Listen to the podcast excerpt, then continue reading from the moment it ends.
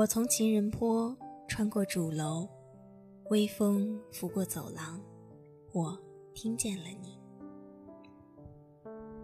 我在图书馆，扶椅桌上，阳光透过小窗，我听见了你。我在玉兰路，路过食堂，人潮挤过身旁，我听见了你。流年似水，时光依旧。我在播音室，打开话筒。你在校园里，戴上耳机。于是，遇见南农之声，也遇见了你。南农之声，与你温暖相伴。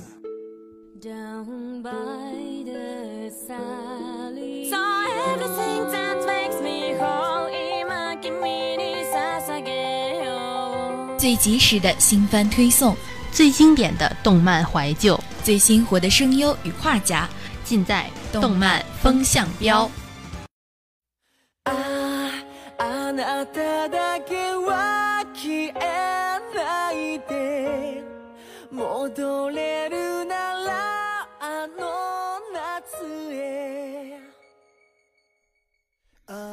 听众朋友们，大家好，欢迎收听本周的动漫风向标，我是小波柯基，我是小波黄桃。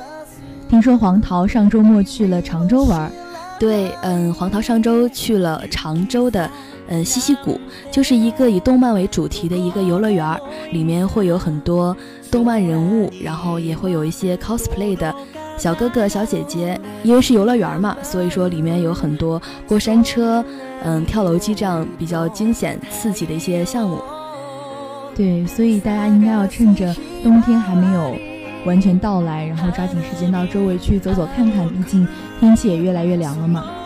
那黄桃上周没有播音呢，就是因为感冒，就是没有注意保暖，所以呃嗓子哑了，这星期感觉也还没有恢复。对，咱们动漫风向标的小波，一个是咸菜啊，咸菜是上上周的时候也是说，呃，因为感冒了，然后因为当时天气也变化了，上周呢又是我们的黄桃，希望柯基呢能够幸免于此。嗯，好的，那也希望听众朋友们都可以在南京越来越冷的这样天气情况下，也都可以做好保暖工作，不要感冒。对，就是同样的话，我们要说好好多好多遍，希望大家不要生病哦。对，好的，注意身体。那么今天的动漫风向标呢，要给大家介绍的这部动漫，也是柯基上周跟咸菜在录秒速五厘米中提到的一部动漫《穿越时空的少女》。《穿越时空的少女》呢，是细田守的一部动漫，讲述的是名为真情的十七岁普通高中生，在理科实验室受到了惊吓而摔倒，误打误撞的获得了穿越时空能力的故事。穿越时空的少女以一种最类似情感剧的方式，来向我们展示了电影本身的细腻饱满。电影中不时地出现了轻松幽默的片段，让我们在不经意间已经深入到了故事的本身。总有一份感情触动着我们，它不需要轰轰烈烈，也不需要缠绵悱恻，却于不经意间触动着我们心底最温柔的地方，让我们在不知不觉中早已泪湿眼眶。其实《穿越时空的少女》呢，嗯，算是细田守的一部比较特殊的一部穿越题材的电影吧。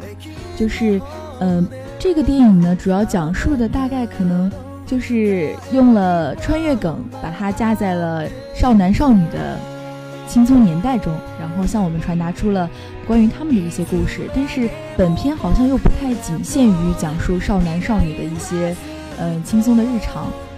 好像想要传达给我们一些更深层次的东西，不知道柯基清不清楚啊？这部影片呢，其实是西田守的一部，算是证明他自己实力的一部影片。对，其实说到底，不管是上周介绍了新海诚，还是这周我们在说细田守啊，就是嗯，不同的日本的动漫导演都会有一个自己的风格。但我觉得我了解细田守是从《狼》的。孩子与和谐，对对，从那个开始，当时我觉得他比较偏向于的是温情的风格，而且我觉得他的叙事还挺厉害的。比较起细田守和新海诚的话，最突出的一个不同，应该就是他们两个的，呃，叙事结构吧。就是细田守他的故事更加的饱满一点，就像我们今天要介绍的《穿越时空的少女》，其中的伏笔和最后的结束有一个完整的贯穿的一个故事在那儿。而比较起《新海诚》呢，《新海诚》就是零零散散的叙事剧情，但是细田守可能故事更加饱满一点，包括我们说的《穿越时空的少女》里面那个。女主一开始是没有告诉大家她到底为什么会穿越，其实一开始的时候是埋下了这样一个伏笔的，就是。最后，女主因为那个充电器而穿越的时候，也在我们也在想那个充电器到底是谁的。到了中段的时候，才揭示出原来其实男主也是从未来过来的人。嗯，对，是这样看来的话，就是新海诚的呃风格呢，就是一篇章一篇章这样有节点的那种故事片段串联成的。但是，嗯，西田守的电影呢，就更加的倾向于讲述一个完整的过程，然后前面给你埋下了伏笔，之后再去解释为什么。其实那个穿越时空的少女是柯基大概中学还是高中的时候看的，所以现在已经记不太清楚了。但是，呃，仍然可以记得是当时发现原来男主也是从未来穿越过来的时候的那种惊讶，对，还是蛮惊奇的。我看的时候也是。对，然后，嗯，整个影片给人的感觉是，呃，青春，但是青春之外又多了一丝丝的伤感吧。比如说女主。倔强的眼神，但是仍然在无人的时候偷偷地看着自己喜欢的人。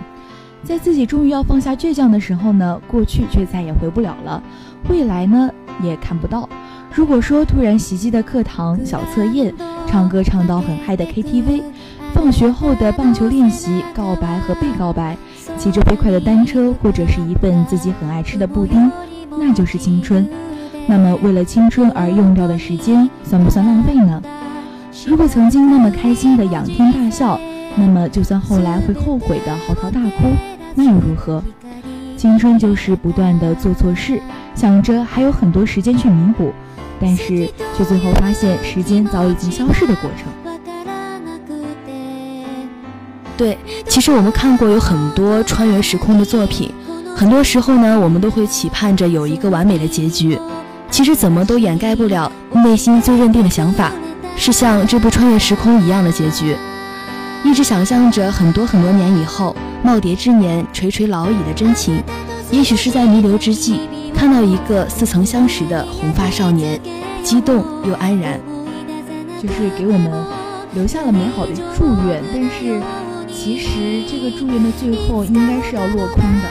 对，因为我们仔细的去计算一下，他们是差着很。长的一段时间，也可以算是差了一个年代的感觉，所以最后想想还是有点悲伤吧。对，因为，嗯，女主是在过去，而男主是在未来。等到女主走到了男主的那个年代的时候，其实，嗯，他已经垂垂老矣，而男主却仍然是那个青春洋溢的少年吧？对，记忆中的红发少年。这个呢，可以让大家联想到，其实《时间旅行者的妻子》里。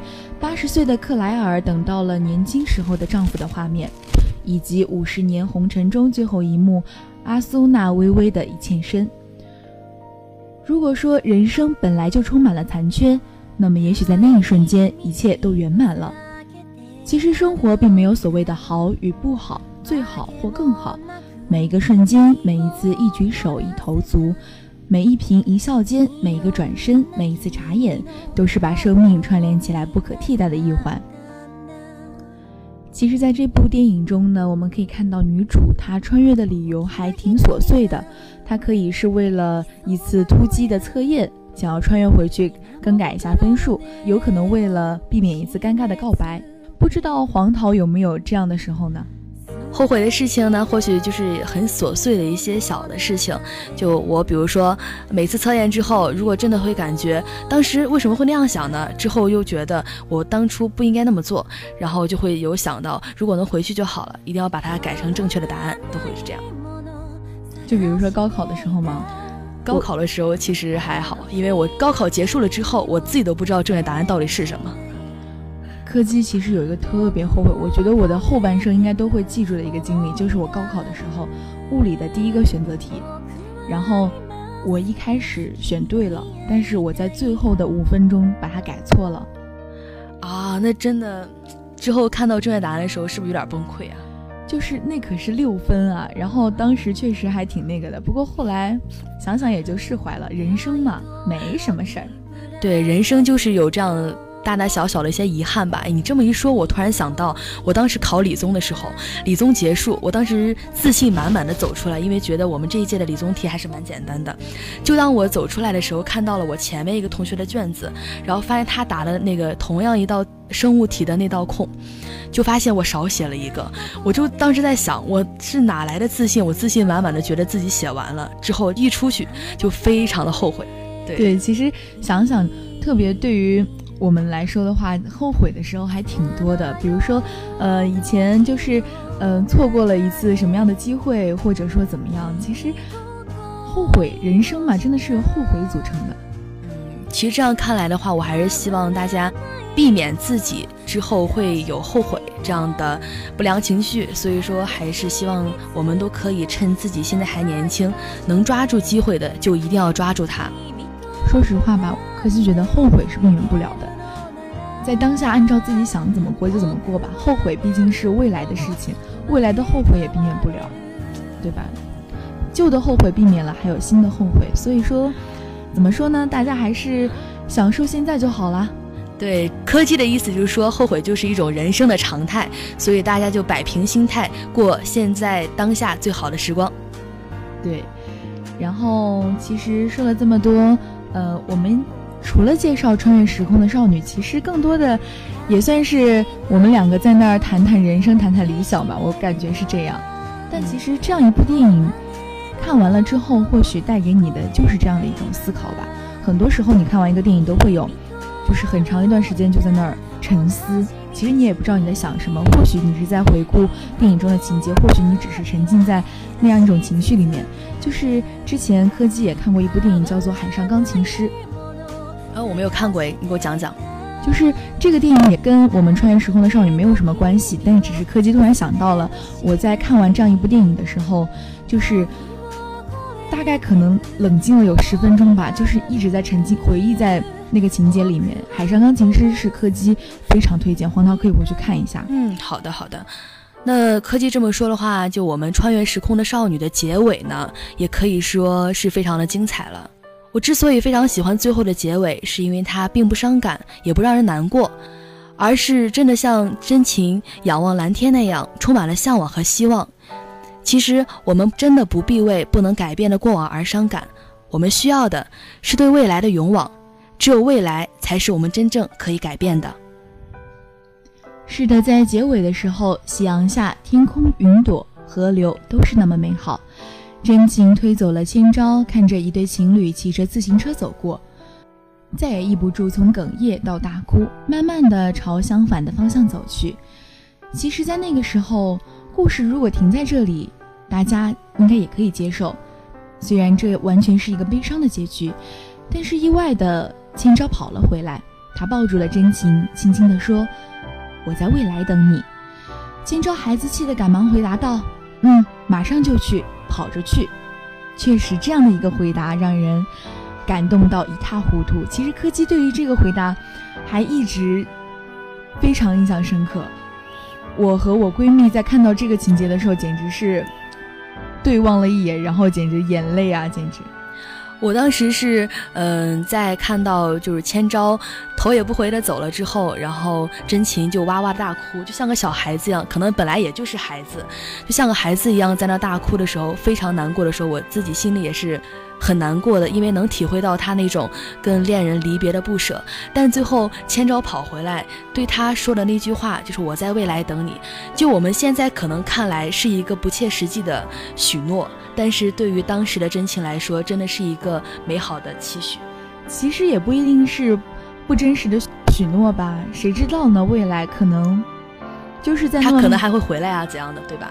或许也有可能，他真的等到真情。到了那个时候，他们有可能遇见的时候，有可能真的就是又是另外一个场景。就像未来毕竟是不可描述的，对，未来是，呃，我们无法去猜测到的。但是他这句话就让我们知道，对他们也有了新的期望。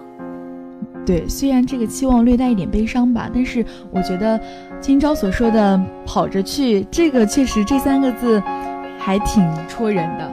对，我要跑着去见你的那种少女的那种对爱情的渴望，就是任性，但是又略带有一点感伤吧。毕竟他们不得不要分离。嗯，但是这个结局还是很抓人的。对，就像柯基突然想到《怦然心动》里面有一句话。也是我记得很深刻的，“斯人若彩虹，命上方知有。”啊，对，这个是翻译过来的很文艺的一句话。对，就是你总会遇到一个人如彩虹般绚烂。对，那个的结局也很好，就女主也原谅了男主，男主也确定了自己是真的爱女主，然后这也算是一个比较完美的结局。其实，在美国电影里面还很少见像日本电影中这样一种情绪。其实你对比起来，日本电影和美国电影之间。仿佛色调就差了很多，毕竟美国式结局就是一如既往的大团圆嘛。对对是，而像这样的小团圆可能还要好一点。好的，那么本周的动漫风向标就到此结束啦。我是小波柯基，我是小波黄桃，我们下期见喽，下期见，拜拜。